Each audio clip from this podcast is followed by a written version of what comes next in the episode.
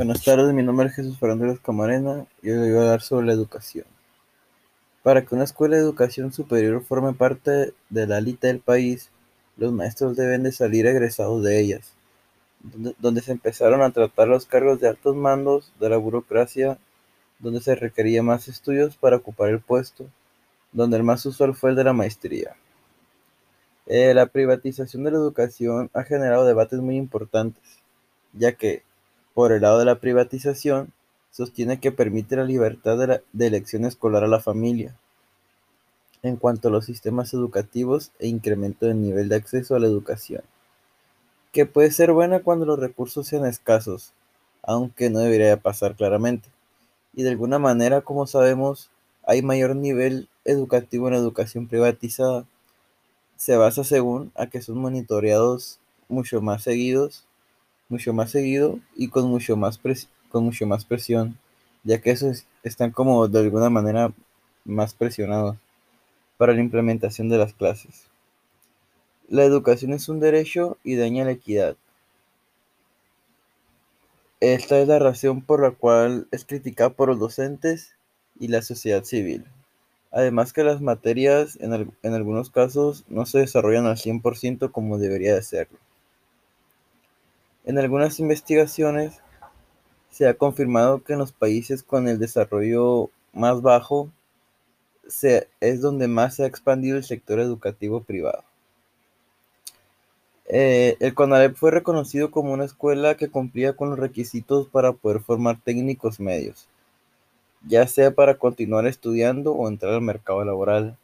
De 1982 a 1988 pasó de 159 de 159 alumnos, no, perdón, de centros a 250, obviamente de centros educativos, donde claramente fue apoyado económicamente y el, alumnado aumentó de la misma manera. Lamentablemente pasamos también por una crisis educativa donde se bajó el presupuesto a casi la mitad. De 1982 a 1988 perdimos alumnado también en masa.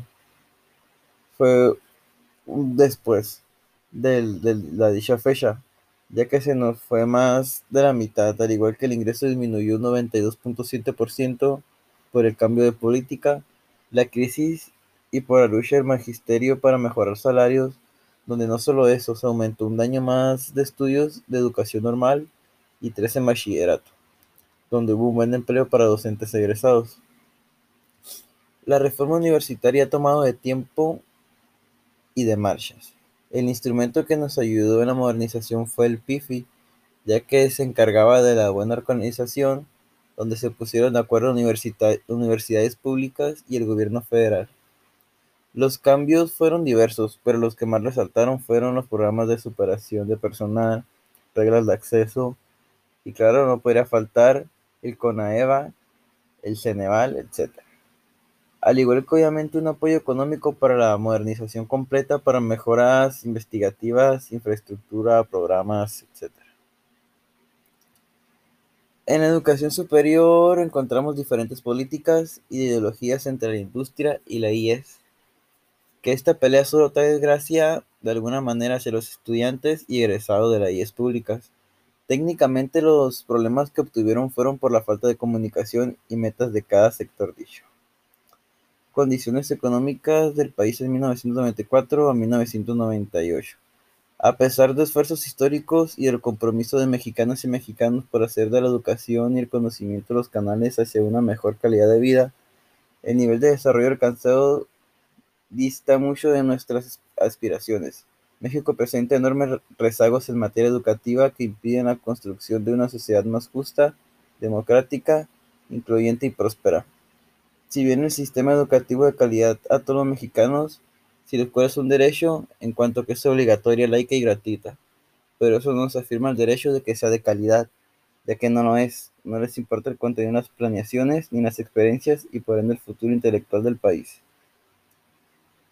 Nuestra deuda externa se hizo cada vez más y más grande, donde se suponía que nos sacaba de una y nos metía a otra, pero claramente esto se llevó a cabo por una muy mala organización del efectivo. Como dicen, les faltó la mentalidad de tiburón.